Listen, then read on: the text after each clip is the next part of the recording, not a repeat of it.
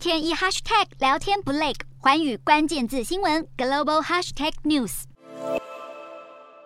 美国股市二十二号大跌，道琼工业指数重挫六百四十三点，标普五百指数也下跌超过百分之二，双双创下六月中以来最糟的单日表现。以科技股为主的纳斯达克指数也重挫三百二十三点，跌幅超过百分之二，费城半导体指数更跌了百分之三点七二。美国通膨接近四十年高点，联准会为了恢复物价稳定，积极紧缩货币政策，今年已经四度升息，冲击股市行情。投资人紧盯即将在怀俄明州杰克森洞举行的全球央行年会，联准会主席鲍尔将于二十六号上午发表演说，预计将重申联准会抑制通膨的强硬立场。尽管经济学家普遍预测联准会九月将升息两码，不过近来有数名联准会官员出声反驳联准会将转趋鸽派的看法，强调央行对抗通膨的承诺，让九月究竟会升息两码或三码充满不确定性。市场担心联准会积极升息，美国十年期公债殖利率涨破百分之三，